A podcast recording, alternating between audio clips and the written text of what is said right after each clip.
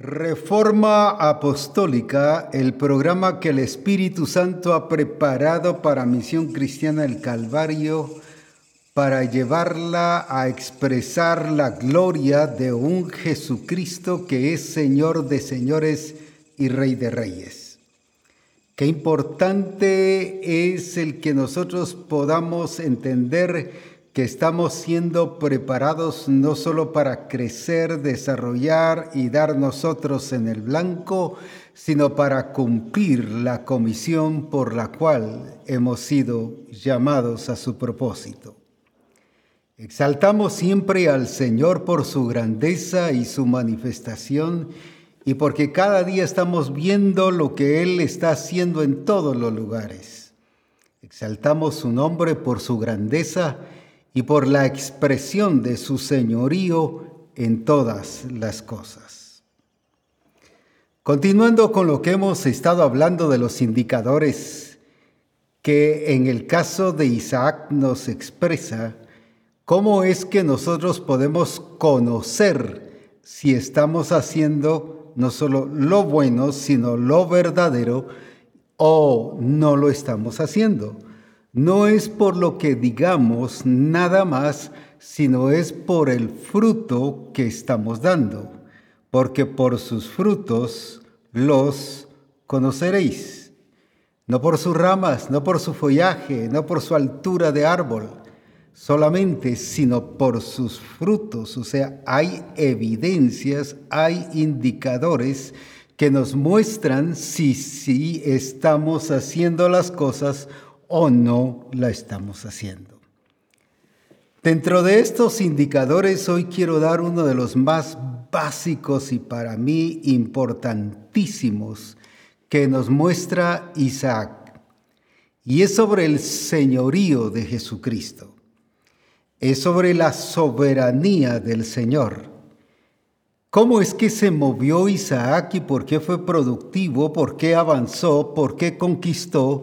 La tierra, por qué avanzó en cosechar la tierra adecuada. Cuando hablo de conquistar, hablo de poseer una tierra árida, una tierra que no prometía nada, sin embargo la hizo fructífera, la hizo productiva y él fue productivo. Pero ¿qué pasó? ¿Qué sucedió? ¿No fue arte de magia? No fue solo porque se puso a hacer proclamas, no porque eh, se puso a desear o porque algo dijo, bueno, lo voy a hacer con la intención de hacerlo para el Señor. Todas esas cosas en realidad, si no se hace esto que vamos a ver hoy, no tienen ninguna validez, porque todo eso es secundario. Entonces hablemos sobre el señorío de Jesucristo y dónde vemos el regir de Dios en la vida de Isaac. Veamos entonces en Génesis capítulo 26 y vamos a estar leyendo ahí en el, eh, en el versículo 3 sobre qué fue lo que le dijo el Señor. Veamos entonces. Habita como forastero en esta tierra y estaré contigo y te bendeciré porque a ti y a tu descendencia daré todas estas tierras y confirmaré el juramento que hice a Abraham tu padre. Solo la primera parte. Habita como forastero en esta tierra. Y luego si leemos el versículo 6 de una vez, para entender bien lo que hoy el Señor nos está hablando. ¿Qué hizo Isaac? Habitó pues Isaac en Gerar. Una vez más, habitó pues Isaac en Gerar. ¿Qué es entonces lo que nos enseña aquí como uno de los puntos que indican el por qué él alcanzó el objetivo? Que por qué fue exitoso, por qué fue productivo. No porque solo Dios le haya hecho una promesa. Ah, es que Dios me prometió a mí que me iba a bendecir y estamos esperando que se cumpla la promesa. Sí, es cierto, es parte importante, pero quiero hablarles sobre la parte fundamental de la vida cristiana, y es que Jesucristo es Señor. Y es reconocer que Jesucristo es mi Señor. Pero ¿qué vemos entonces en Isaac? Isaac entendía que creer en el Señor, que, que vivir una vida victoriosa, es producto de un reconocimiento del regir de Dios en toda su vida. El Nuevo Testamento nos habla del señorío de Cristo, pero también en el Antiguo Testamento nos habla del regir de Dios. Dios se presenta como rey, Dios se presenta como el soberano, el todopoderoso, el rey de reyes y señor de señores. Por eso es muy importante el entenderlo, porque ellos lo miraban desde un punto de vista que eran creación de Dios. No eran solo parte del el propósito de Dios, sino entendían que había un creador, que es hoy el que el sistema ha quitado de la mente y de los corazones de tantas personas, haciéndoles entender que no hay Dios, sin embargo, ellos entendían que eran creados y que había un creador al que había que respetar y adorar y reconocer como la autoridad máxima. ¿Por qué entonces Isaac vivía bajo ese regir de Dios? Porque Abraham le enseñó, mire la importancia de un discipulado correcto, le enseñó que había un Dios y que había que creer en Dios y que la evidencia de creer en Dios es que entiendo que estoy bajo su regir.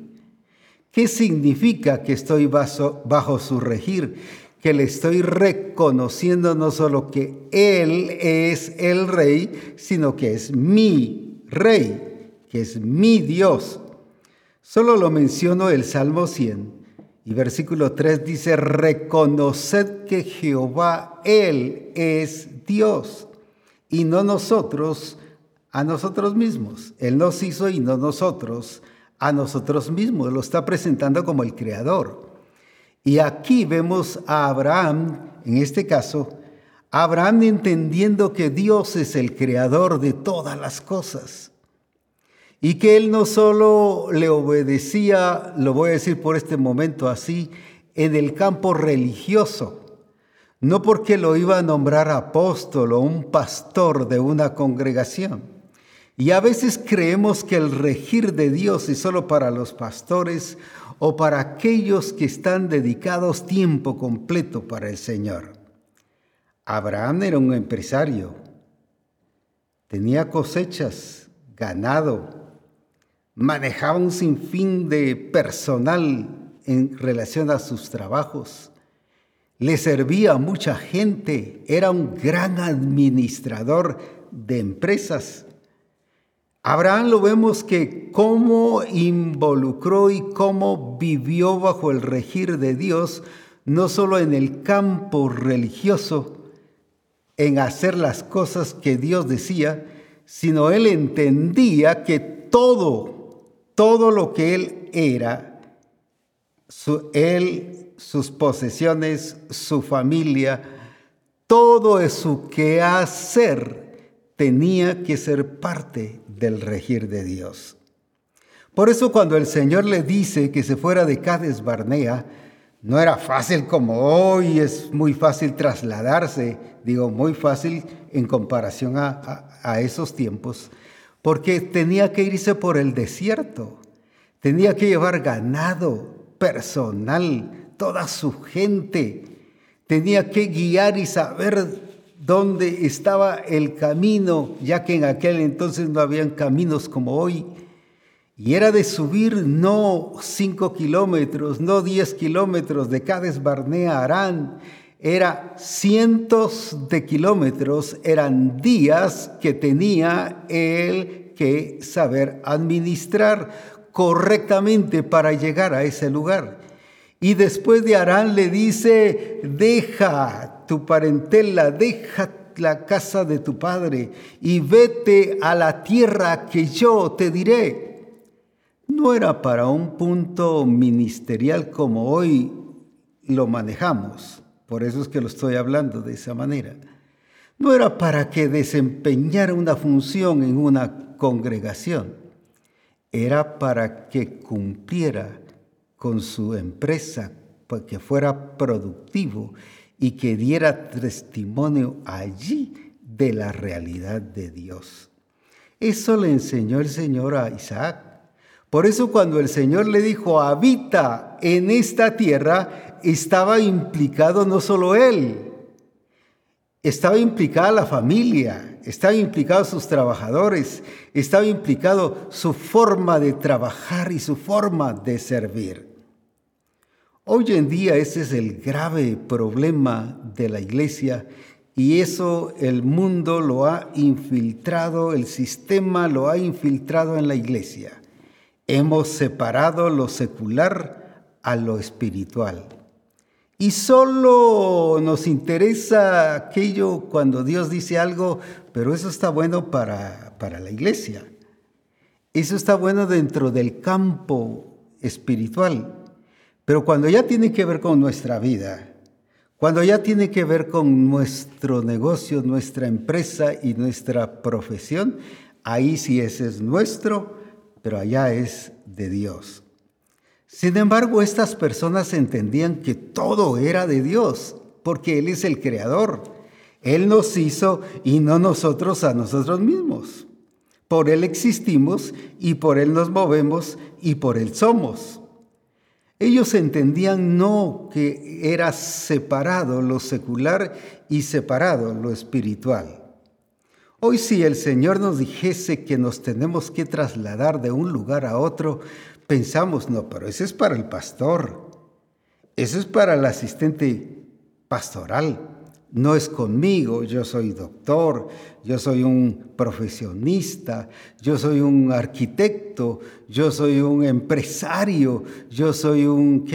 Eh, ministro de, de, esta ciudad, yo, yo, soy el presidente de la República o el alcalde. No, eso no va conmigo, eso va con los que se dedican al ministerio. Sin embargo, Abraham e Isaac entendieron que el regir de Dios implica un Señor de todo. O es de todo o no es de nada. Y por eso cuando le dice habita, me gusta mucho el versículo 3 porque le dice habita, pero el versículo 6 me gusta mucho más porque dice y habitó, o sea, hizo lo que se le dijo. Pero no era para un llamado para ministerio, era precisamente para que fuera productivo y a través de ser productivo y próspero en todas las áreas, mostrara y demostrara, revelara que Dios es su Señor. Decía que hemos separado las cosas y eso es del mundo, y cuando yo separo lo secular de lo espiritual, el sistema me está manejando. Quiera o no, el sistema me está manejando y estoy, voy a decir así, de rodillas ante el sistema. Sin embargo, adoro a Dios. Sin embargo, digo que Él es Señor pero en la práctica, en mi vida, en mi accionar, en todo lo que hago, no reflejo que Él es el Señor.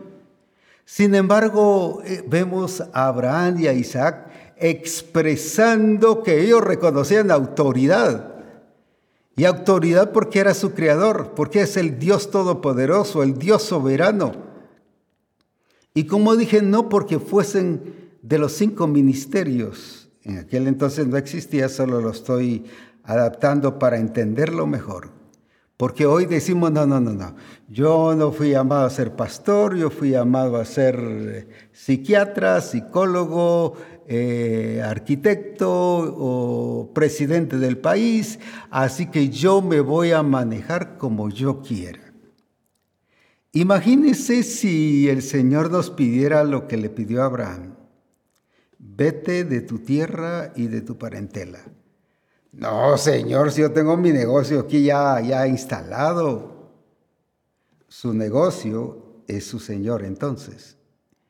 Mira, señor, pero ¿y qué voy a hacer con la educación de mis hijos? Pero, pero, ¿qué van a hacer ellos donde tú me dices y al fin y al cabo ni me dices a dónde voy?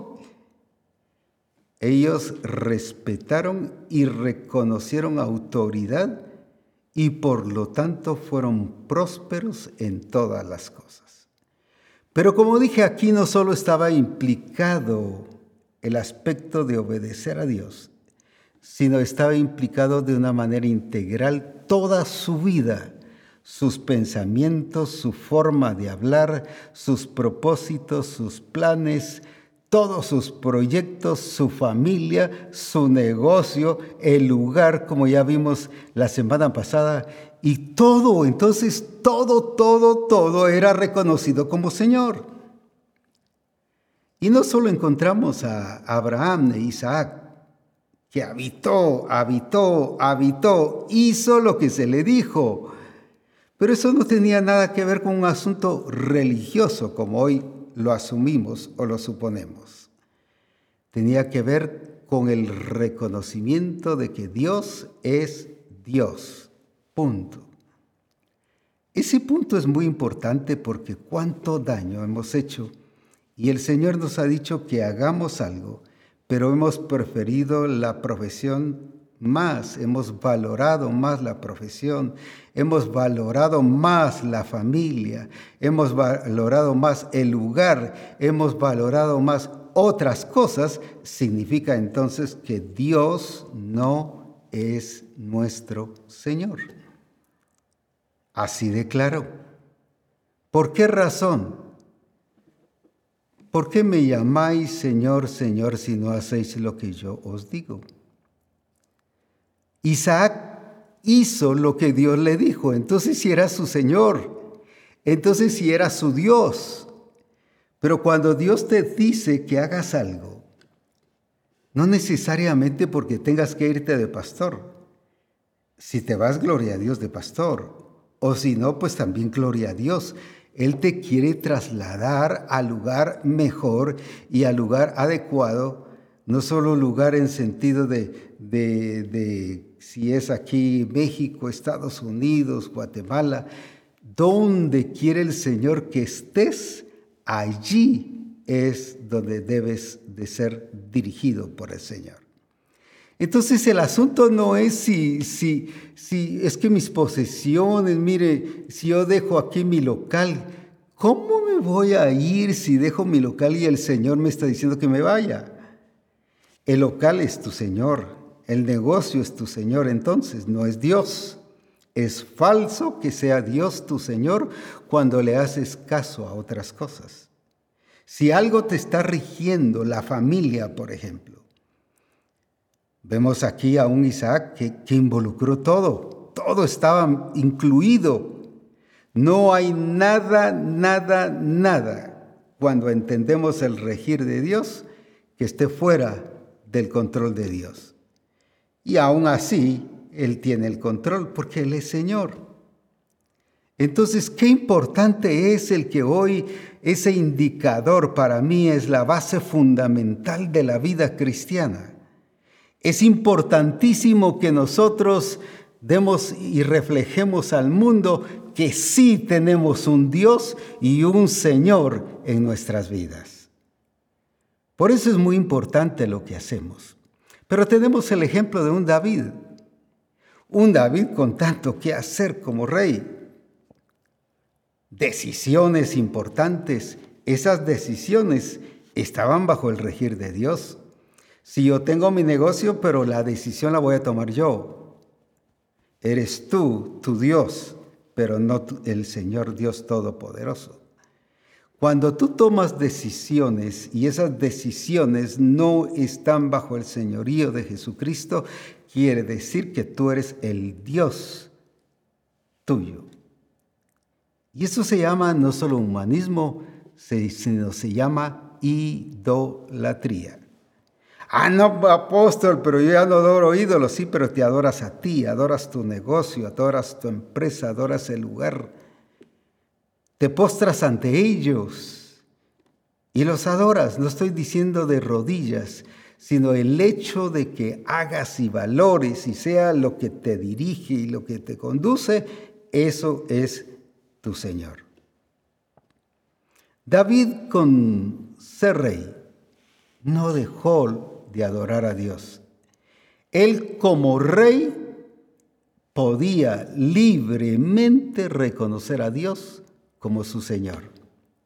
Incluso habla de la ley de Jehová, que es todo el día su meditación. Y él mismo habla que es Dios el que dirige. Cuando había algo que hacer, él consultaba con Dios. Ah, pero es que, pero es que David o uno que estaba administrando un país, que podría ser en este caso, en donde no hay reyes y donde hubiese, que sería el presidente de la república, o el alcalde de un pueblo, o si hay rey, pues debe ser un rey. ¿Por qué los reyes no pueden someterse a la autoridad de Dios si es Dios su creador? Aquí vemos a un rey sometido ciento por ciento, por completo. Y él mismo lo entendía y decía, porque él hará lo que yo le diga que debe hacer. Mire qué precioso. Si nosotros queremos adorar a Dios, pero sin reconocerle como Dios, y déjeme ser totalmente franco, cuando Él no es nuestro Dios y le adoramos a Dios, esa es una alabanza y una adoración al estilo Baal. Yo no puedo adorarle a Dios si no le reconozco como Dios. Aunque diga mis buenas intenciones es adorarle a Dios. Mire, mi intención es cantarle esto para el Señor. Ese quiere decir que ahí está tus intenciones más importantes que lo que Él significa. Un día él dijo, en las escrituras habla de ello, que les dijo, ya estoy hastiado de vuestros sacrificios. Sacrificios que los hacían para Dios. No todo lo que se hace para Dios significa que es porque le estoy reconociendo como Dios. Pero su corazón estaba adorando otras cosas. Al estilo la iglesia de Roma, Estaban yendo a las reuniones, se reunían para los cultos, se reunían para ser discipulados, para ser enseñados, pero adoraban reptiles y otros, otras clases de ídolos. Lo estaban haciendo para Dios algunas cosas, pero su actitud realmente era otra. Su reconocimiento de quién era su Dios era otro. ¿Cuántas veces nos pasa esto y creemos y el diablo nos confunde y decimos yo lo estoy haciendo para el Señor y para la gloria de Dios, pero realmente es su sentir, realmente es su opinión, realmente es su canto, es su adoración, es su servicio, son sus pensamientos. Es que si es Señor, tiene que ser Señor de sus cantos, de su adoración, de su servicio de su pensar, de su hablar, de sus relaciones con los demás, Señor de todo. La escritura dice que el Señor hizo a Jesucristo Señor de todo. Y encontramos diferentes personas, no solo en el Antiguo Testamento, que puedo mencionar un sinfín de casos, donde ellos entendieron que no había cosa secular y cosa espiritual. Todo es de Dios. Él es Señor de todas las cosas. Y ese secularismo y esa separación de lo espiritual refleja que el sistema está gobernando a la iglesia. Pero la iglesia es de Jesucristo. La iglesia es de Jesucristo y Jesucristo es el Señor de su iglesia. Por lo tanto, no debe gobernar ni regir el sistema. Entonces, ¿qué significa? Que todo lo que tenemos, lo que poseemos, lo que somos, lo que vivimos, los pensamientos, hasta mi testimonio, Jesús es el Señor. Si no es eso, no es Señor. Algunos dirán, bueno, pero apóstol, mire, pero, pero yo soy fiel con mis diezmos y doy mis diezmos. Pero significa que un 90% entonces no es de Dios. Aquí entendían que todo era de Dios. No significa que te lo esté quitando, sino es porque te quiere prosperar. ¿Por qué Isaac? ¿Por qué Abraham? ¿Por qué David? Entendían que Él era su Dios. ¿Y qué pasó? en vez de quitarles, los hizo prosperar y mostrar que aún en los lugares difíciles, Dios se manifiesta y se muestra como Señor de toda la creación. Qué importante es esto, porque la escritura nos habla de que Él es el Señor. Y en el Nuevo Testamento también encontramos a personas Incluso personas que ni se habían entregado al Señor, aunque se entregaron después, pero entendieron que Él es Señor. Tenemos el caso de Cornelio. Cornelio le habla el Señor a través de un ángel, se le revela y le dice qué hacer.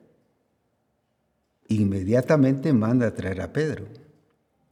Él no había nacido de nuevo todavía porque cuando llega Pedro, se convierte, cree en el Señor, se bautiza, es lleno del Espíritu Santo.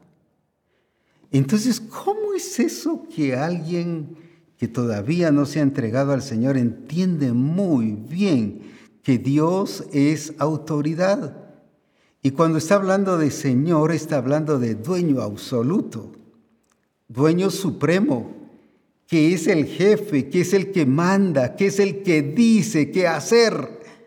Si no es eso Él en tu vida, entonces no es tu Señor y estás engañado. Y déjame decirte, y te lo voy a explicar más tardecito o en un ratito, no eres ni convertido, no eres ni salvo.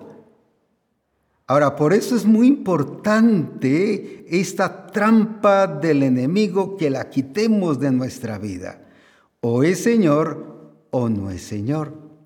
Pero por eso es muy importante el que nosotros veamos y definamos. Ah, no, apóstol, si yo creo que Jesús es Señor. Una cosa es que creas que Jesús es Señor, pero otra cosa es que creas que es tú, Señor y mi Señor. Esa es otra cosa. Reconocer, habla de reconocer, habla de afirmar que no solo es Dios, sino es mi Dios, es mi autoridad, pero no autoridad de algo. Generalmente decimos Dios y yo, Dios y mi profesión, Dios y mi familia. No puede haber mezclas, no podemos servir a dos señores. Por eso es muy importante el que nosotros definamos y nosotros reafirmemos nuestra fe, porque la base de esa fe y de la autoridad que yo pueda tener radica en esto. Quiero que veamos cuando los ángeles del Señor hablan sobre Jesús. En Lucas capítulo 2 y versículo 11, mire cómo lo presentan los ángeles. Qué importante es eso. Lucas capítulo 2 y versículo 11. Y nosotros solo lo vemos desde un área. Sin embargo, aquí mire, ¿qué es lo que nos dice? Que os ha nacido hoy en la ciudad de David un Salvador. Sí está bueno. Pero este Salvador que es Cristo el Señor. Ah, nosotros predicamos Cristo el Salvador. Si Él salva, Él sana, Él liberta. Sí, pero todo eso, Él es Señor. En otras palabras, está diciendo un Salvador que es. O sea, la relevancia no está en Salvador solamente, sino está en que ese Salvador es Cristo el Señor. ¿Cómo lo presentaron desde el principio? Como Cristo el Señor. Por eso es muy importantísimo que nosotros entendamos.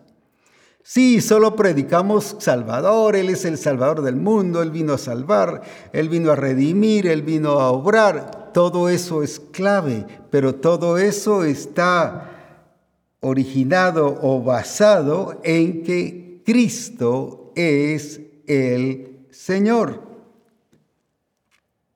Entonces por eso es muy importantísimo ese reconocimiento. Y en el libro de Romanos capítulo 10 y versículo 9 y 10.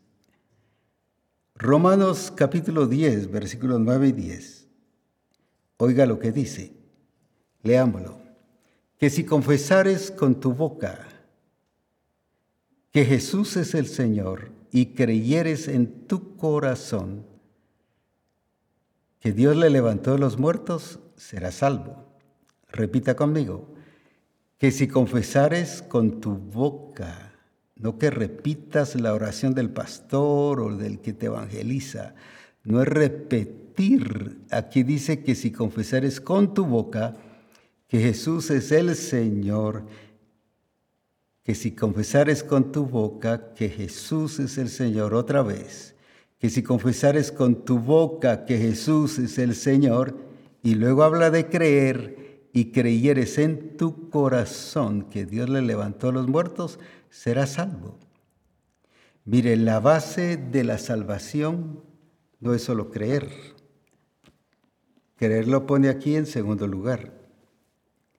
Que si confesares con tu boca que Jesús es el Señor, si tú no reconoces que Jesús es el Señor, pero no vives y lo demuestras en tus acciones, en tu vida integral, como ya dije, familia, negocios, empresas, eh, oficios, no es solo la iglesia, sino en toda la forma de vida. Si no reconoces que Jesús es tu Señor y vives de esa manera, puedo decirte en base a esta palabra que no eres salvo. Porque dice que serás salvo, pero ¿cómo? Confesando, no es que estés confesa y confiesa a Jesús, Señor, y vas por la calle, Jesús es el Señor, sino el que confiesa que Jesús es el Señor y cree en su corazón, este, no otro, este será salvo. No, pero si yo ya creo en mi corazón para salvación, si eso es bueno, pero no es la totalidad, entonces no eres salvo. Yo ya recibí a Cristo como mi Salvador. Recuerda que los ángeles dijeron que Él es el que salva, pero es ese que salva, es Cristo el Señor. Entonces la base es el reconocimiento de que Cristo es mi Señor, pero que lo estoy expresando es que Dios no salva a los rebeldes. Dios salva a los que reconocen su señorío. Dios nunca le va a dar su autoridad a un rebelde. Así que, ¿cómo vamos a saber si alguien es salvo o no es salvo? Si demuestra su vida y acciones rebeldes. Ahora, ser rebelde no es que yo haga eh, berrinche, como decimos aquí en Guatemala, no sé cómo se dice en otros países. O que yo zapatee, no, si yo soy cristiano, si yo soy evangélico, yo recibí al Señor. Pero si no haces lo que Él dice, no eres salvo. Yo sé que esto te está afectando y está doliendo, pero no lo hago para que te duela, lo hago para que nos ubiquemos en el lugar correcto, porque aquí dice que el que confiesa que Jesucristo es el Señor y cree en su corazón, este, no cualquier otro, este que hace esas dos cosas, será salvo. Pero si tú no vives reconociendo el señorío de Cristo y separas lo secular y separas lo espiritual, o que eso sí es para los pastores, pero eso no es para mí. Sí, pero eso de moverse, eso de que involucra pensamientos, palabras, testimonio, familia, todas mis decisiones, todo lo que yo pueda hacer y, no hacer de acuerdo al plan del Señor, ¿cómo vas? Eso no es para mí, eso es para los pastores. En ninguna parte dice eso. Por eso te estoy mostrando el caso de Abraham y te podría mostrar otros casos, cantidades de gente que sí reconoció el regir de Dios en todas las áreas de su vida.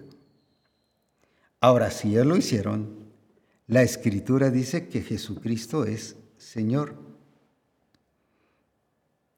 Ahí mismo en Romanos capítulo 14, versículos 9 al 11, que nos dice, porque para esto murió y resucitó y volvió a vivir. Ese es resucitó y volvió a vivir ¿Para hacer qué cosa? No salvador, aunque lo fue.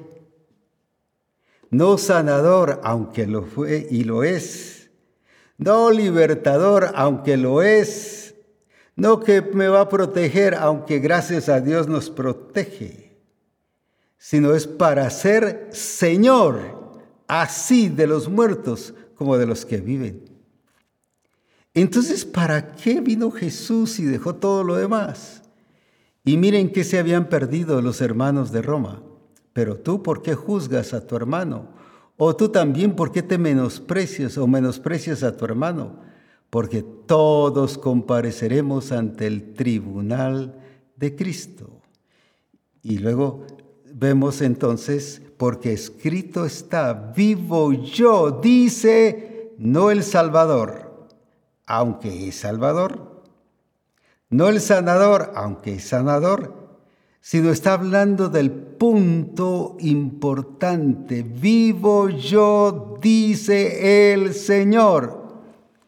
Ante mí se doblará toda rodilla y toda lengua confesará a Dios. No dice que toda rodilla se va a postrar ante el Redentor, ante el Salvador, ante el Sanador, ante el Libertador. Usted dirá, pero lo mismo. Una cosa es verlo desde la perspectiva de sanador, de libertador. Solo son esferas de Dios. Y Dios no es una parte, Dios es todo. Cristo es todo. Por eso es muy importante el que veamos que ahí resalta, sí, dice el Señor, dice el Señor, y eso me encanta, dice el Señor. Como dije, no dice el que salva, no dice el que sana, no dice el que liberta, no. Dice el Señor, está colocando y haciendo ver que Él es el que gobierna, que Él es el que dirige, que Él es el que manda, que Él es el dueño absoluto, que Él es el rey de reyes y señor de señores. Entonces, si yo no reconozco a Jesús como mi Señor y no lo estoy expresando en todas las áreas de mi vida, no necesito ser pastor para hacer esto. No necesito ser apóstol para hacer esto. La escritura dice que tú y yo somos hechos ministros de un nuevo pacto. Además también dice que fuimos hechos reyes y sacerdotes. Y si fuimos hechos reyes es porque hay un rey que es cabeza. Hay uno que dirige. No solo hay uno que da consejos, Recuerdo que antes, cuando iba a las congregaciones, me presentaban y decía, bueno, y ahora tenemos al, al apóstol Abraham trayéndonos el consejo de la palabra de Dios. Y en eso decía yo, miren hermanos, yo no vine para dar consejos. Para eso hay otras profesiones. Yo vine para revelar la voluntad de Dios. Yo vine para mostrar lo que Dios quiere que yo sea y que todos como iglesia seamos. Yo no vine para dar consejos. Y a veces el pastor cuando ministra dice, mira, yo te aconsejo que hagas algo, un error grave. El pastor no está para dar consejos. El pastor está para revelar el corazón de Dios, para mostrar lo que Dios quiere que se haga. Claro, a veces puedo usar la manipulación. Mire, el Señor me dijo que hiciera esto, pero la verdad no le ha dicho nada y usa el Señor me dijo que hiciera esto solo para manipular. Esa es otra cosa, no estoy hablando de eso. Estoy hablando de un ministro correcto o de un discípulo correcto. Entonces, todo lo que vemos, como Abraham, Isaac, como David, como Cornelio. Imagínese el centurión. mire cómo relacionó la fe con un reconocimiento de autoridad. Y hay pastores, y hay hermanos, o hay profesionistas, hay gobernantes, o hay alcaldes. No, si yo le creo a Dios, pero no se sujetan a Dios. Y él lo relacionó con autoridad. ¿Y quién pudiese pensar que, que, la fe tiene que ver con autoridad y el reconocimiento de autoridad? Cuando Él dice allí, ¿qué cosa? Solo di la palabra y mi mozo sanará. ¿Por qué lo ve así? Pero si no era ningún apóstol, no era un profeta, era un centurión. No era un discipulador, era un centurión. En otras palabras, era uno que hoy le llamamos del área secular. Porque un centurión es uno que dirige 100 soldados. Por eso es centurión. Uno que realmente podríamos decir no está metido en la iglesia, en la congregación, en el templo. Pero él reconocía que el creer era demostrado o era originado en su reconocimiento de autoridad. Y muchas veces decimos, pero si yo creo en el Señor, pero no respetas autoridad. No te sujetas a Él. Él dice qué debes hacer, cómo debes de regir un país o una, un pueblo, una ciudad, cómo debes de regir tu familia y sin embargo sigue la familia mal dirigida. Eso se llama irresponsabilidad. Eso se llama, cuando yo dirijo mi empresa como yo quiero, se llama irresponsabilidad y que no estoy siendo dirigido por Dios. Porque Abraham todo fue puesto en las manos del Señor. El problema está que estamos buscando gente comprometida nada más. Y la gente comprometida siempre tiene algo que dirigir o que hacer. Pero no vemos gente rendida, que es muy diferente. Cuando uno reconoce el señorío de Dios, no solo está comprometido, sino especialmente está rendido a Dios. Eso es lo que nos dice en Romanos capítulo 12 y versículo 1. Romanos 12, 1, ¿qué nos está diciendo? Que cualquier otra clase de culto que hagamos sin esa rendición es falso o es un culto a otro Dios. Así que hermanos, os ruego por las misericordias de Dios, aquí viene la rendición, que presentéis vuestros cuerpos en sacrificio, vuestro cuerpo sea todo lo que tú eres en sacrificio vivo, santo, agradable a Dios, que es vuestro culto racional. Entonces, si yo voy, como llamamos a un culto, pero voy solo por tocar el teclado, tocar la guitarra o cantar, o soy el pastor y voy solo para predicar y dar, dar conferencias, o soy un discipulador para enseñar la lección y todo eso, pero no hay rendición a Dios y no me sujeto a lo que Él dice, cómo debo disipular, cómo debo ser ejemplo, cómo debo ser testimonio, sino solo voy a di la lección, gloria a Dios, ya terminamos, Dios les bendiga hermanos, y ahora el coffee break.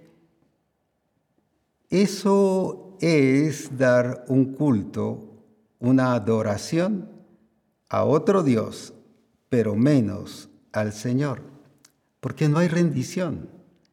¿Y en qué se ve la rendición? En que sacrificio vivo, santo y agradable a Dios. Se lo explico de las dos maneras, de, de los dos puntos principales con el ejemplo de Saulo.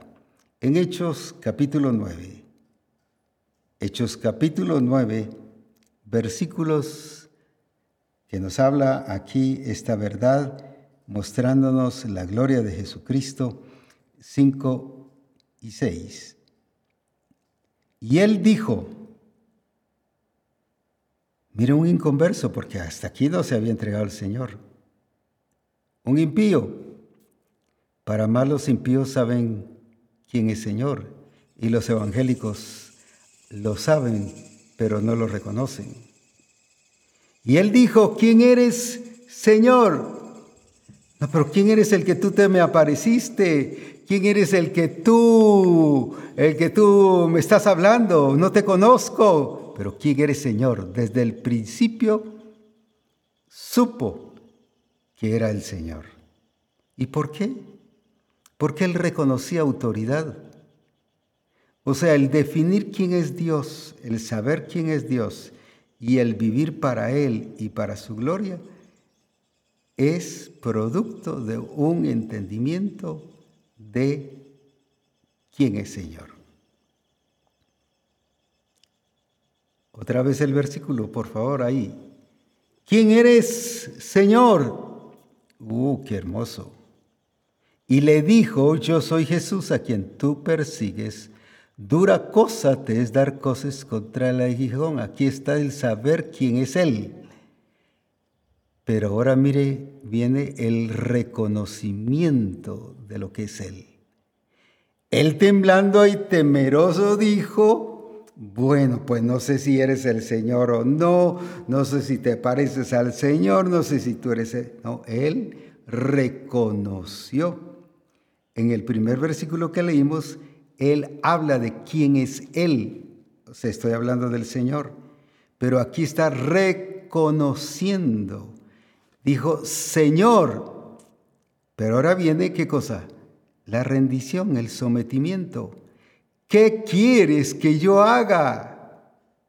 Y el Señor le dijo, levántate, entra en la ciudad y se te dirá lo que debes hacer. Nosotros le decimos, Señor, muéstranos qué debo hacer, pues haz esto y esto. Hacemos lo contrario, al estilo Jonás. Un profeta sin regir de Dios.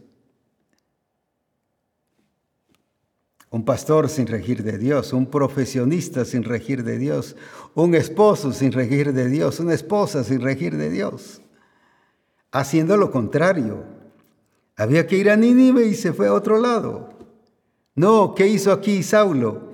Entró en la ciudad y esperó hasta que se le dijera qué era lo que tenía que hacer.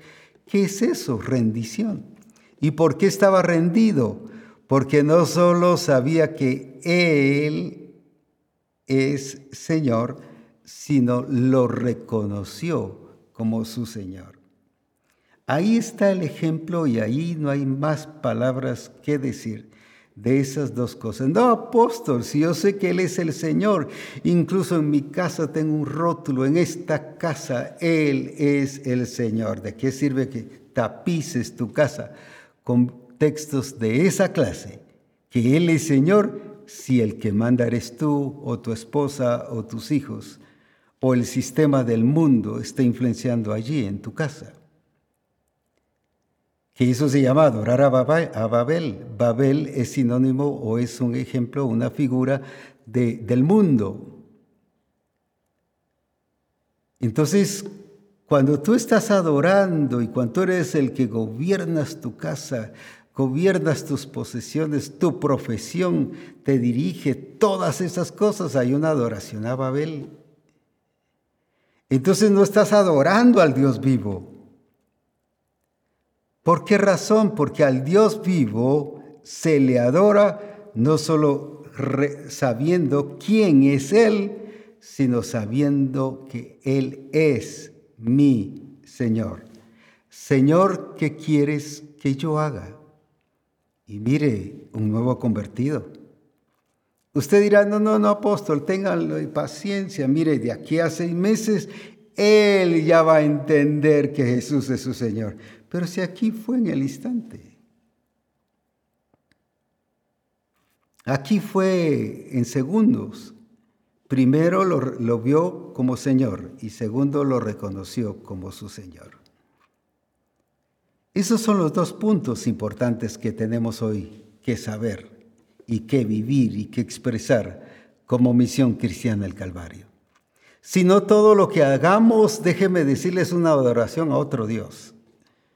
Que vaya con buenas intenciones, con mi deseo, mire, lo estoy haciendo de corazón y mire, me lo aprendí, mire cuánto tiempo me llevó a aprender el coro o la predicación o la forma en que debía hacer las cosas, todo eso no tiene validez porque la única forma de expresar que somos cristianos y que somos hijos de Dios es mostrando y revelando el señorío de Jesucristo. Yo diría que no te atrevas a llamarte cristiano si no obedeces a Jesucristo. Eso es un ridículo y una vergüenza que un discípulo diga que es cristiano y no obedece a Dios. Más bien la escritura, la escritura, no yo, dice que no es salvo. Pero es tiempo ya que reflejemos lo que creemos y que Él es Dios.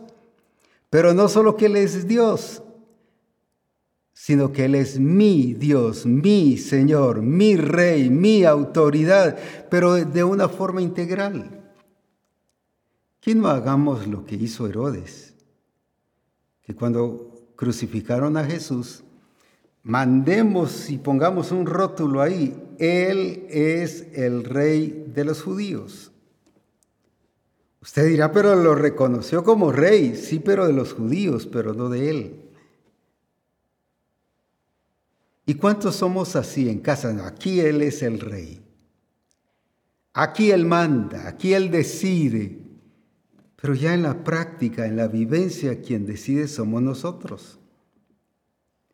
Como dije, si nos pidiera el Señor en el caso que le dijo a Abraham, y no era para ser pastor, no era para ser un ministro de culto en un templo, dame tu hijo, Oh, no, eso sí no. Todo lo que quiera, pero menos eso. Imposible. Y no era porque se lo quisiera quitar, sino porque le quería mostrar cómo cumplir el plan de Dios. Porque el plan de Dios se cumple con alguien que reconoce la autoridad, el regir de Dios en su vida. La pregunta es, ¿por qué te ha afectado tanto el servir a Dios y el ver la profesión, el negocio, el ver eh, la empresa como parte de un ministerio que puedes desarrollar para apacentar y para hacer discípulos a nivel de naciones? ¿Ves tu profesión como tu profesión?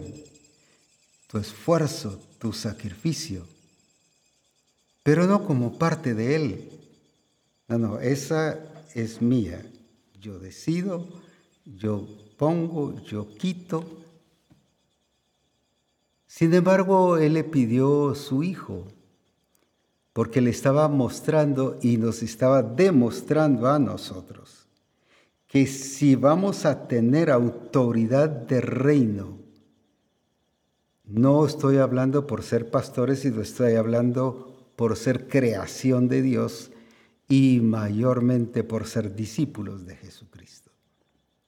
Si vamos a tener autoridad de reino, es necesario estar bajo autoridad. El mismo centurión, como dije, no fue un pastor el que lo dijo, no fue un apóstol el que lo dijo, no fue un discipulador el que lo dijo. Por eso me encanta. Ah, es que podríamos tener las cosas así, pero es que eso lo dijo un pastor. Pero uno que estaba trabajando aparentemente en un terreno diferente, a un terreno diferente a los religiosos, solo estoy poniendo eso. Centurión, ¿qué tiene que ver con, con, hacer lo que el Señor dice? Si a mí me manda otro. Pero él dijo y él reveló el entendimiento verdadero de autoridad y de reconocimiento de quién era Jesucristo. A este digo ve y hace lo contrario. No, no, no lo dijo así. Hay pastores a los que el Señor les dice ve, hay licenciados a los que el Señor les dice ve, hay, hay que, ingenieros a los que el Señor les dice ve, hay empresarios a los que el Señor les dice ve, o no van o van a otro lado, al estilo Jonás. Entonces, ¿es Señor o no es Señor? Como decía, no es Señor y yo, no es Señor y mi empresa, más bien es Señor o mi empresa, que es muy diferente. Es Señor y mi, mi profesión, decimos a veces. es Señor o mi profesión. O es tu profesión el Señor o es Jesucristo el Señor. Y eso se nota en el valor que le estamos dando a Dios. No quiere decir que como doctores, como, eh, eh, como arquitectos o como empresarios o presidentes tengamos que pasar en el templo las 24 horas. Aquí está hablando de una expresión hacia el público, hacia afuera. El Señor no metió a Abraham en un templo, ni a Isaac en un templo. No es allí donde solo se puede revelar que Jesús es el Señor. Más bien donde lo involucró, a donde lo llevó, hacia afuera, hacia el mundo, hacia relacionarse con los impíos. Hacia relacionarse con sus amigos, pero no a dejar que ellos influenciaran sobre su vida. Por eso es que el Señor te ha hecho un profesionista. Por eso es que el Señor te ha hecho un gobernante para enseñarte lo que es, cómo es, estar ahí, cómo influir y mostrar el reino de Dios. Ya te expliqué cómo fue que ellos mostraron y revelaron que estaban bajo el regir de Dios, porque hacían lo que el Señor decía. Las escrituras nos hablan mucho de lo que Él es. Y quiero resaltar otra vez aquí en Romanos 14, 9 y 11. ¿Qué nos dice allí? Porque Cristo para esto murió y resucitó. Y volvió a vivir para ser Señor. Entonces la pregunta es, ¿Por qué dejó el cielo? Ah, para venir a salvar. Eso es solo una parte. Pero ¿qué dice la escritura? Que Él murió y resucitó, pero ¿para qué? Y volvió a vivir. ¿Para qué volvió a resucitar o resucitó? Para ser Señor. ¿Por qué dejó el cielo? Se despojó de, todos sus atributos divinos, pero ¿para qué? Ah, para salvar. Sí, está muy pobre eso. Dice que es para ser Señor. Así que Él es Señor. El que alguien no lo reconozca como Señor no significa que no sea el Señor. Y los predicadores a veces confundimos y decimos, haz a Jesucristo tu Señor. Déjeme decirle a Jesucristo, no se le puede hacer Señor. Él es Señor. Y ahí lo hizo. Él es Señor, no se le puede hacer Señor. reconocerle como su Señor, sí, pero Él es Señor. Si leemos en Hechos 2, el, el mensaje tremendo y fuerte de Pedro, cómo nos enfatiza esa gran verdad y cómo nos enseña de lo que Él realmente es y hace. En Hechos 2, sepa pues ciertísimamente toda la casa de Israel que a este Jesús a quien vosotros crucificasteis, no eres tú el que lo hace, Señor. Dios le ha hecho Señor y Cristo. Así que no es de que yo voy a hacer a Jesús Señor. Él es Señor y fue Dios quien lo hizo Señor. Entonces por eso es muy importante el señorío de Jesucristo, porque como ya dijimos, Él es el jefe, el que manda, la autoridad, pero de todo. Si por Él nos movemos, existimos y somos. Además dice que todo lo que fue hecho y fue creado fue por Él, para Él y en Él.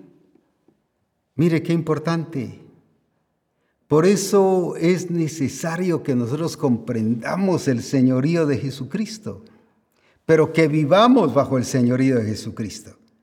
Porque vuelvo a resumir, puedes cantar, puedes adorar, puedes predicar, puedes eh, tener un título de apóstol, profeta, evangelista, pastor y maestro, o de alcalde, o de profesionista, o de eh, esposo, de esposa.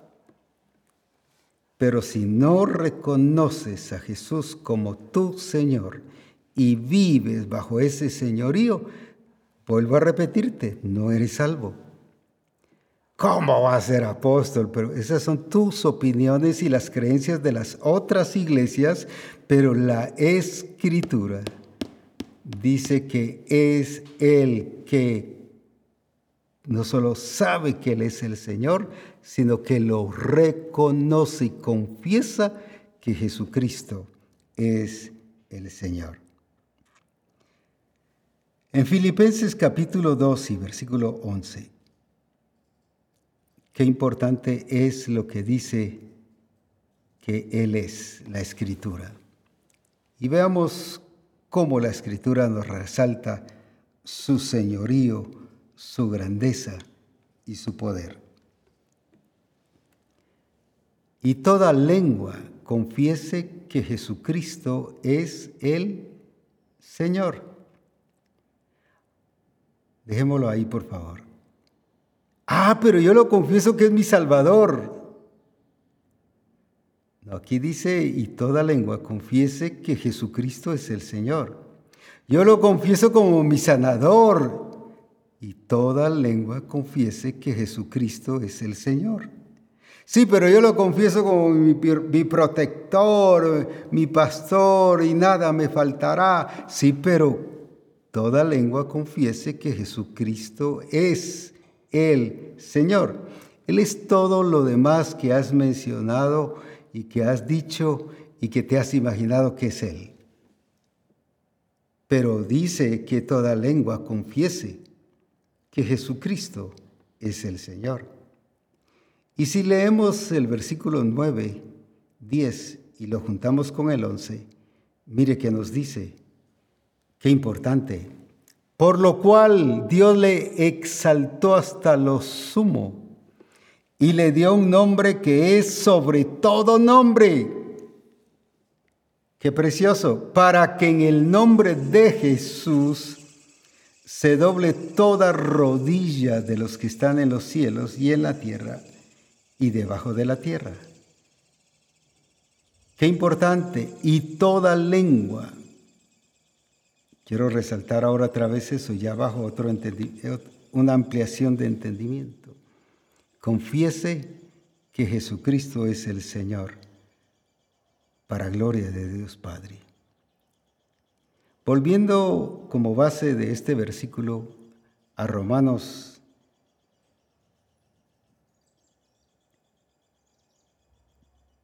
capítulo 14 y versículos 9 y 11. Miremos esto tan importante, porque Cristo para esto murió y resucitó y volvió a vivir para ser Señor así de los muertos como de los que viven. Pero tú, ¿por qué juzgas a tu hermano? ¿Sabe dónde fue el problema de la iglesia de Roma? Que se enfocó en lo que decían los hermanos, que se enfocó en los criterios de los hermanos. En este caso era si comías tal cosa, si tal comida, si esto, o guardabas el sábado, o guardabas la luna, cuando había luna o media luna. Y empezaron a enfocarse en los hermanos, pero no en la persona de Cristo y Cristo como su Señor. Y empezaron a vivir como ellos, pero no a vivir como Cristo. ¿Y cuántas veces nos enfocamos en qué dicen los demás? Se recuerda que el lunes pasado, cuando fue el concilio, cuando mostramos sobre el concilio de Jerusalén, quienes estaban influyendo, dice que eran los fariseos, de la doctrina de los fariseos, que, que se habían convertido al Señor. Pero no dejaron de ser fariseos. Y ellos eran los que estaban poniendo los puntos doctrinales en la iglesia. Y empezaron a reaccionar sobre esos puntos. Los apóstoles. Se, enfocaron en lo que ellos decían y cuántas veces nos dejamos regir por un hermano, por una hermana, por un grupo de personas. Y no que ellos no quieren el diseño, no, no que ellos no quieren que, o más bien quieren que cantemos todos los coros como los demás. Y sí, dice el pastor, o sí, dice los ministerios, o sí, decimos todos, y permitimos el Baal en el templo. Gente adorando lo que quiere, pero no lo que debe adorar. ¿Cuántas veces permitimos, como el caso este que dirigían la asamblea, y como el caso también de que Pablo le dice a Timoteo, estás en Éfeso, pero para corregir y para evitar que los que están enseñando doctrina errada sigan enseñándola. Doctrina diferente es la palabra que utiliza. Pero ¿por qué estamos permisivos? ¿Pero por qué los dejamos subir al púlpito? Viene un predicador y dice que el Señor le habló, que debía predicar o decir esto. Permitimos que la gente nos maneje. No estoy diciendo ahora que no le dé el púlpito a nadie, a los que son de Dios y que el Señor le guía, definitivamente sí. Pero somos muy permisivos. ¿Y qué significa eso? Que nuestro ministerio, nuestra función, ni nosotros mismos estamos bajo el señorío de Cristo. Por lo tanto, tenemos que arrepentirnos y tenemos que volvernos a Dios y reconocerle como el Señor de nuestra vida y confrontar al que hay que confrontar. Ay, no, es que me da pena porque es el que más diezma. Ay, no, no, no, no, no, porque es el presidente de la República, porque es el alcalde del pueblo, porque es el hermano que más gente tiene en su grupo, porque es el, mire, mire, el que trae a toda su familia para el templo, es el esposo que más trae. Y nos manejan esas cosas. Jesús confrontó a un apóstol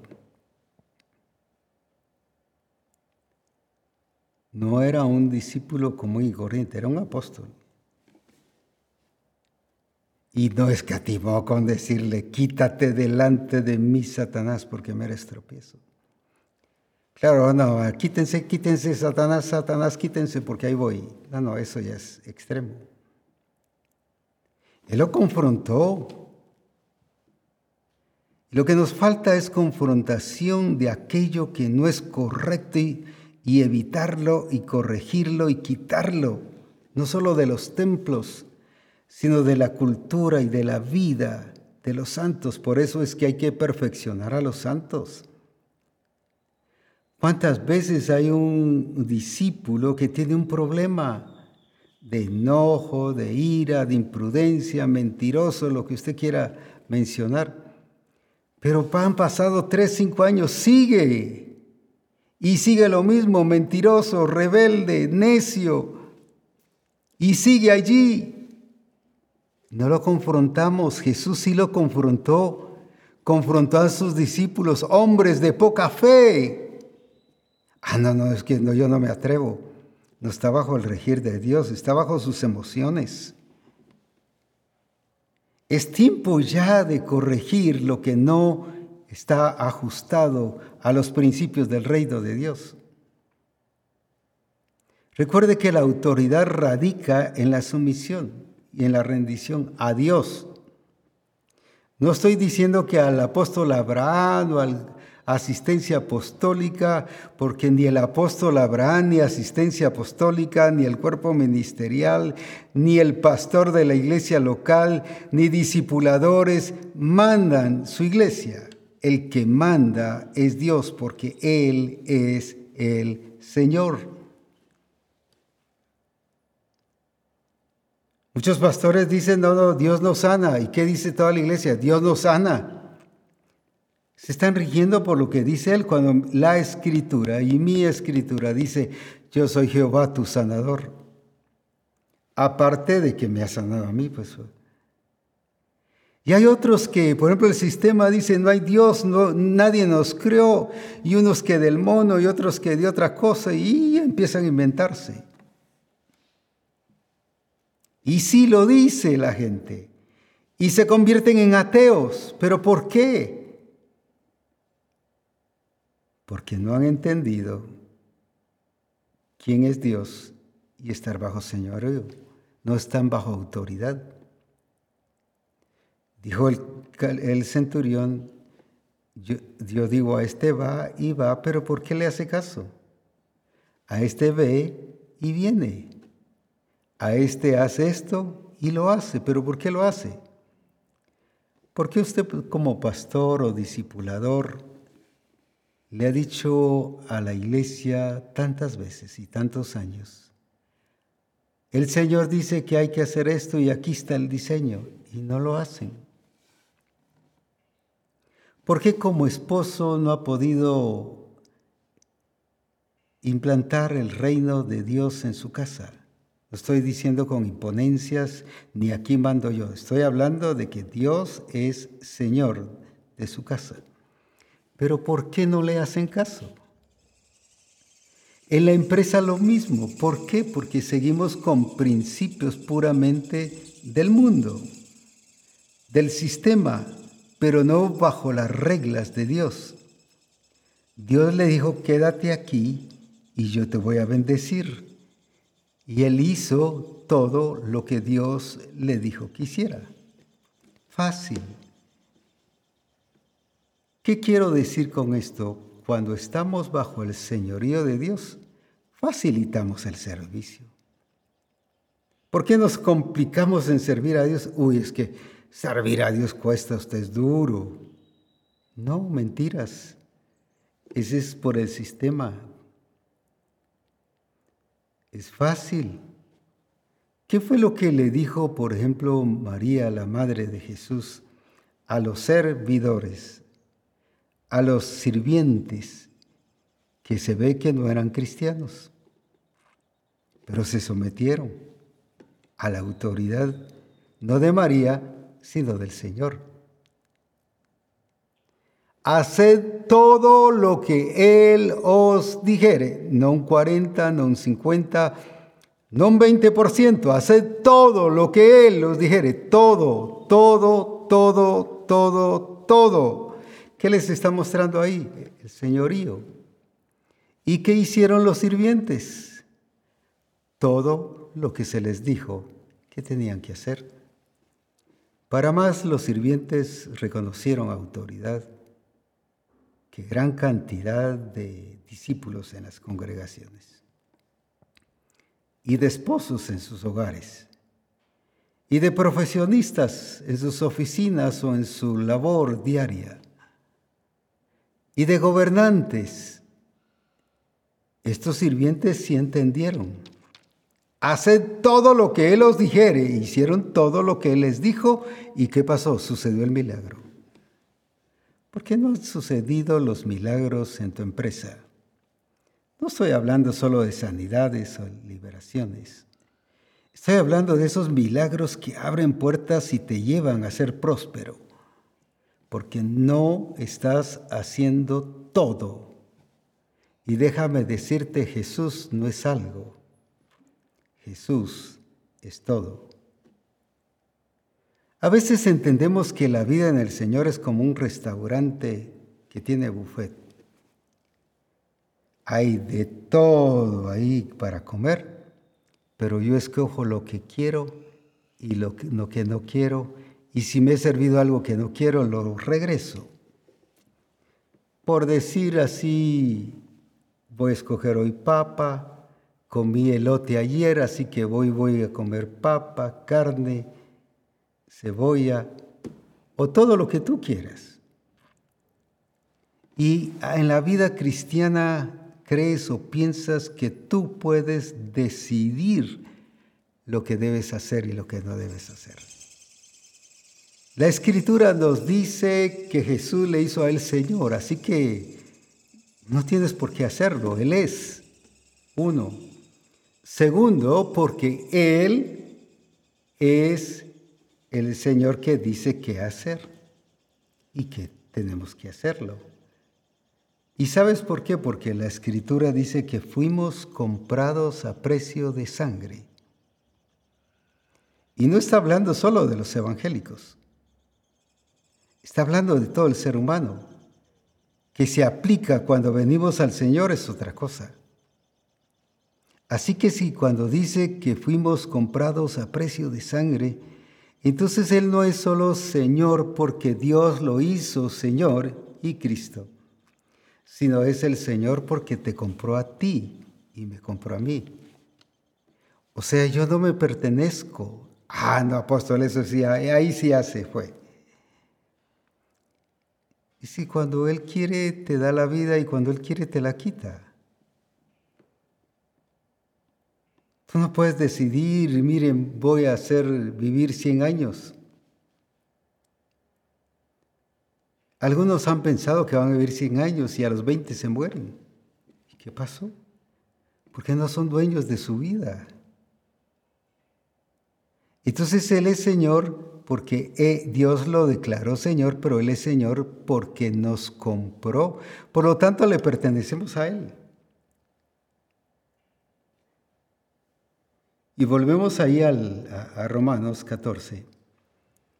Y nos dice que Él murió y resucitó y volvió a vivir para ser Señor. O sea, el énfasis principal de la vida cristiana es que Él es Señor. Si tú lo reconoces solo como Salvador, esa es solo una parte, una faceta. Pero no como tu Señor. Señor lo es todo. Entonces veamos ahí qué sigue diciendo. Porque Cristo para esto murió y resucitó y volvió a vivir, para ser Señor así de los muertos como de los que viven. Imagínate, aún de los que ya se murieron. Y ahora el siguiente. Pero tú por qué juzgas a tu hermano o también por qué menosprecias a tu hermano? Porque todos compareceremos ante el tribunal de Cristo. Y el once que dice, porque escrito está, me encanta esa parte cuando dice escrito está, quiere decir que no se puede cambiar. Y no se puede cambiar porque Él lo dijo, sino porque está escrito también. Vivo yo, dice el Señor, que ante mí se doblará toda rodilla. Y escuche esto. Y toda lengua, y toda lengua, y toda lengua, y vuelvo a repetir, y toda lengua confesar a Dios. Así que sean reyes, principados, ministros, se hayan entregado al Señor o no se hayan entregado al Señor, dice la escritura, que doblarán su rodilla ante Él y toda lengua va a confesar que Jesús es el Señor. Otra cosa es que crean y hagan de ese Señor su Señor. Pero lo van a tener que confesar. Así que que ante todo no quieras confesarlo y decirlo ahora, no que yo hago lo que yo quiero y lo que yo piensa, déjame decirte de todas maneras, aquí dice que tú doblarás tus rodillas y confesarás que Jesús es el Señor. Así que lo haces ahora o lo haces después, pero del que lo vas a hacer, lo vas a hacer. Y si leemos ahí en Filipenses, y mire quiénes lo van a hacer. Filipenses capítulo 2, versículo del 9 al 11. ¿Quiénes lo van a hacer?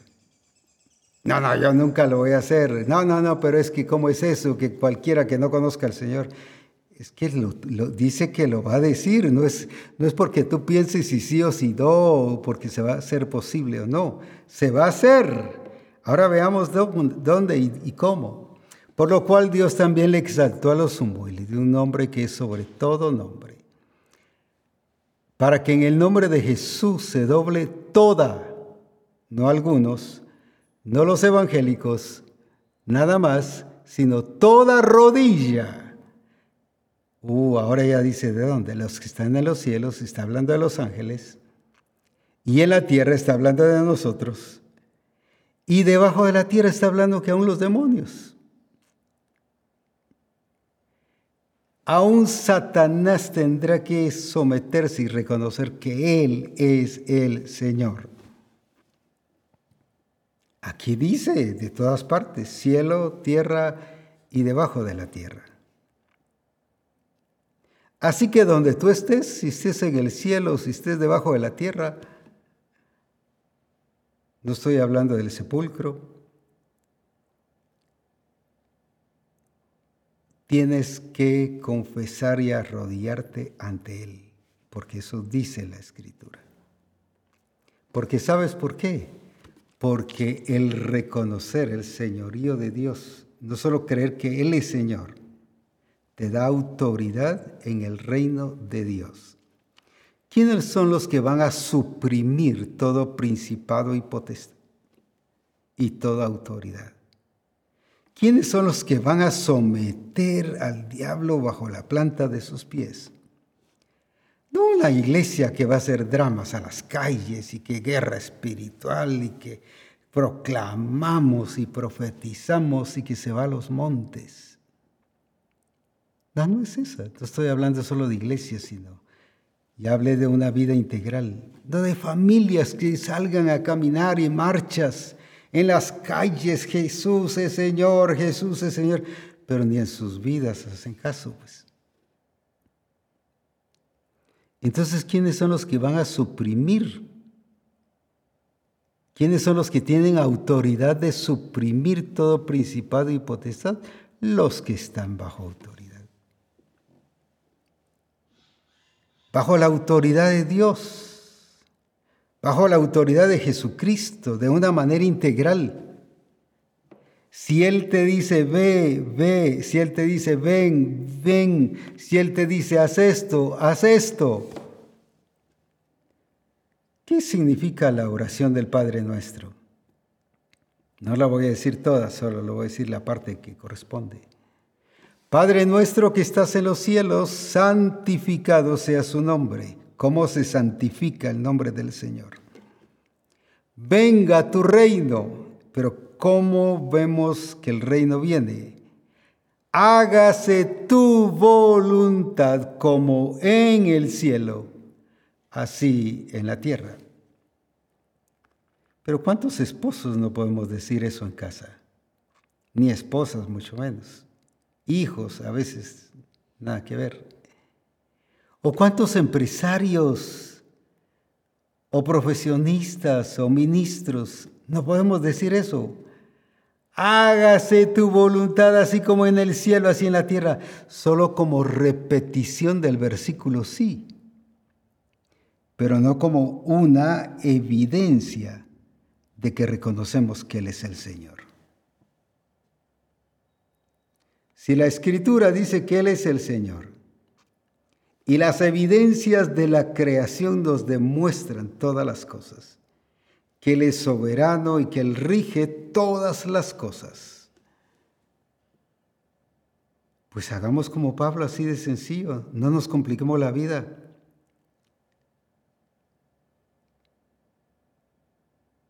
¿Quién eres, Señor? Lo identifica. Y luego se somete, se rinde. Son dos cosas que tenemos que hacer. Y como dije, facilitamos el servicio. Cuando servimos a Dios como profesionistas, cuando servimos a Dios en nuestra clínica, cuando servimos a Dios sirviendo hacia el país, cuando servimos a Dios en la familia. Facilitamos el ministerio. ¿Por qué nos complicamos la vida haciendo las cosas contrarias? No necesitamos un gran pez que nos venga a enseñar a someternos a Dios, como el caso que ya mostramos del profeta. Reconocer que Él es Dios es reconocer su autoridad de una manera integral. La pregunta es esta, ¿sabes que Jesús es Señor? Definitivamente que me vas a decir que sí. Ahora la pregunta, la otra es, ¿es Jesús tu Señor? Bueno, sí. Ya dijimos que no es Jesús y, sino Jesús y o. ¿Quién manda? ¿Quién te dirige a ti, tu vida personal, tus emociones, tus sentimientos? ¿Quién es el que dirige tu forma de hablar, tu testimonio, tu vida, tu estilo de vida? tus relaciones? ¿Quién es el que dirige tu familia? ¿Quién es el que dirige la empresa, el negocio? David, él sabía que era Dios reinando a través de él, mostrando su gloria y su poder.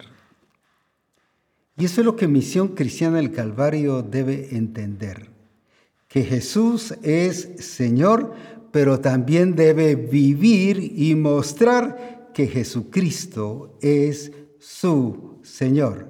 ¿Cuándo? Cuando se haga su voluntad, así como en el cielo, así también en la tierra. Nuevamente la pregunta, ¿Jesús es tu Señor? ¿O imaginas que es tu Señor? ¿O supones? Recuerda, Jesús no le da su autoridad de reino a los rebeldes. Jesús les da su autoridad a los que reconocen que Él es el Señor. Que Dios te bendiga y que ahora es tiempo que no solo digamos, Él es el Señor sino que es mi Señor. Y que desde ahora, si no ha sido, que desde ahora Él dirija todos los pasos de tu vida. Adelante, bendiciones y que el Señor glorioso bendiga tu vida.